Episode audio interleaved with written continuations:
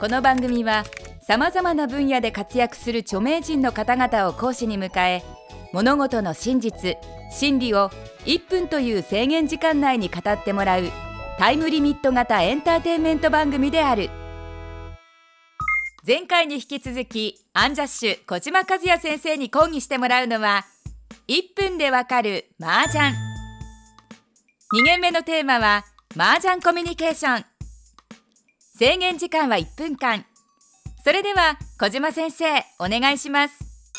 さあ麻雀コミュニケーションとはですね、えー、僕はですね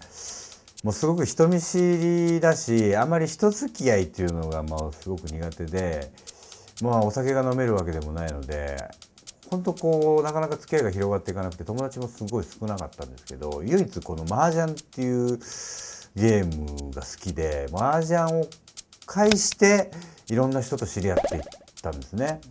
あの例えばですね、まあ、全然こうテレビとかも出させていただく前もう10年以上前にあのトンネルズの石橋貴明さんと麻雀やったりですねそれもですねあのアンジャッシュの小島としてじゃなくなんか麻雀強い小島ってやついるらしいなってことでこう知り合ったりですねで最近で言ったらあの明石家さんまさんと麻雀させていただくみたいなもう多い時は週1回のペースでしてるんですけど仕事は2年に1回ぐらいしかご一緒しないんですけどね。これがちょっと寂しいんですけど。あ終わっちゃいましたねこれね。はい。小島先生またしても1分で収まりませんでしたね。ちなみに明石家さんまさんとの麻雀はどんな感じですか？ねさんまさんはもう本当あのまんまの人でまあ、お笑い怪獣ですよね。で、まあ、厳しいというか例えばですねこの間麻雀しながらあの外をなんか OL の人が歩いてたんですよ。でなんかキャキャキャキャ言ってたんですね。ただ何言ってるかもよく分かんないですよ。それ聞きながらさんまさんが「あのトークじゃ5点出れへんな」みたいなこと言うんですね。いやいやそんなの意識してませんから。普通に歩いてるだけですからみたいな。とかあのー、まあ麻雀こうやってて「今何待ちやった?」って聞かれたんですね。で僕普通に「ああのいすそ待ちでしたね」って言ったことがあってそしたら「普通やん」って言われて「お前普通やないかい」って言われたんですわあそっかボケなきゃいけないんだ厳しいなと思ってで次またこう曲が進んだ時に「何待ちやった?」って言われたからあなんかボケなきゃと思ってもう振り絞って「あのコアラのマーチです」って言ったんですねでも絶対怒られると思ったらさんまさん笑顔で「それそれ」って言われてあ何でもいいんだと思って。あボケないことがいけないんだなと思って。そうそうそういう感じですね。うん。いや緊張しますよ。特にさんまさんはしましたね。めちゃくちゃ緊張したけどあのー、そ面白いんでで緊張させないようにトークしてくれるんで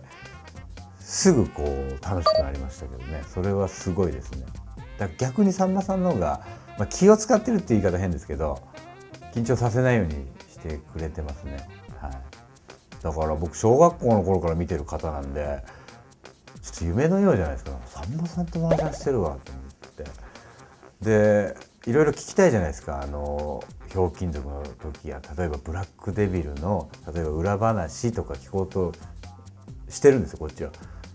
なのにあのブラックデビルってワード出してただけで「ウィン」とかやってくれるんですよ。いやいや振ってない振ってない振ってないのにみたいな。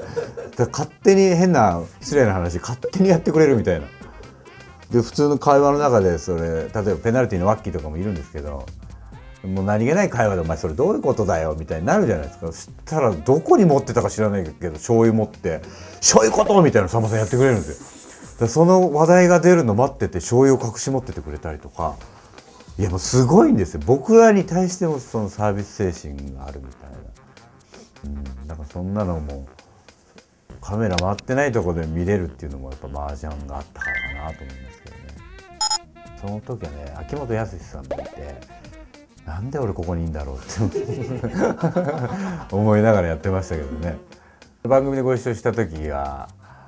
あのタカさんはこう今日麻雀やろうみたいなボケを回ってる時にしたんですけども当然全カットになってましたけどよく よくわかんないじゃないですかそれ。でもそうやって僕を和ましてくれたりしてその麻雀やってるからね番組であってもやっぱりいきなり会うよりはやっぱ緊張せずに済みましたしね、はい、なんで麻雀がコミュニケーションツールとなるのでしょうか？あの極端な話喋んなくてもいいじゃないですか麻雀。まあ喋るんですけど結局。だからだからそういう人見知りの人とか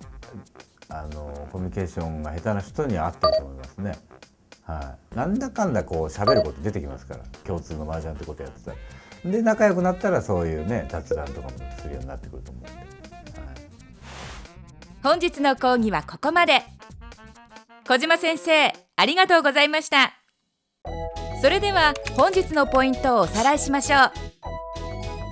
一緒に麻雀卓を囲むことで自然に会話が生まれコミュニケーションが取りやすくなる。さんまさんは麻雀中でもボケを要求する。小島先生次回の講義はプロ雀士への道です。アンジャッシュ小島和也さんに関する最新情報はこちら。1分でわかる大学ホームページでは過去の講義も見ることができます。1分でわかる大学のホームページは www.andsmile.tv テレビスマイル1分でわかる大学。本日はこの辺で閉校。